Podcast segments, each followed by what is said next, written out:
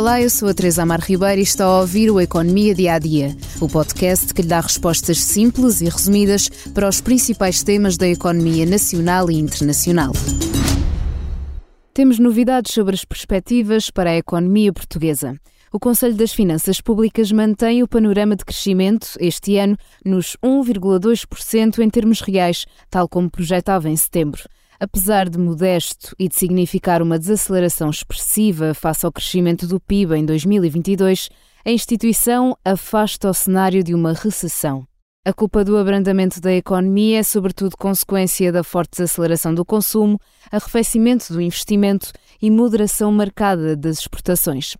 As conclusões são escritas no relatório Perspectivas Económicas e Orçamentais 2023-2027, publicado esta terça-feira, onde também são analisados os números da inflação. O CFP aponta para os 5,9% este ano, valor muito acima das projeções do governo, de 4%, mas que ainda assim representa um recuo face aos mais de 8% em 2022. Os tão desejados 2% de inflação só deverão ser atingidos em 2025. Quanto à taxa de desemprego, é esperado uma subida este ano para os 6,4%, patamar onde se deve manter em 2024 e começando a descer apenas em 2025.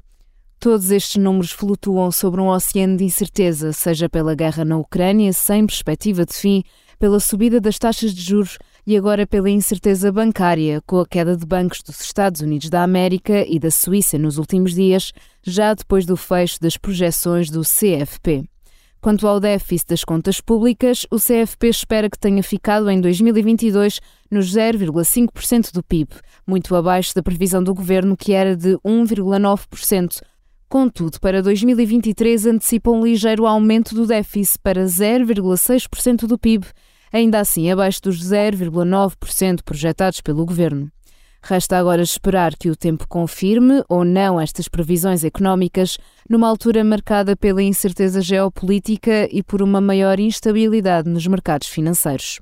Por hoje é tudo no Economia Dia a Dia, mas antes da despedida, convido a ouvir o podcast de Economia Money Money Money sobre as falências dos bancos norte-americanos e o problema do Credit Suisse.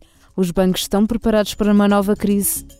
Obrigada por estar desse lado. Se tem questões ou dúvidas que gostaria de ver explicadas no Economia Dia a Dia, envie um e-mail para tearribeira.express.empresa.pt. Voltamos amanhã com mais novidades económicas.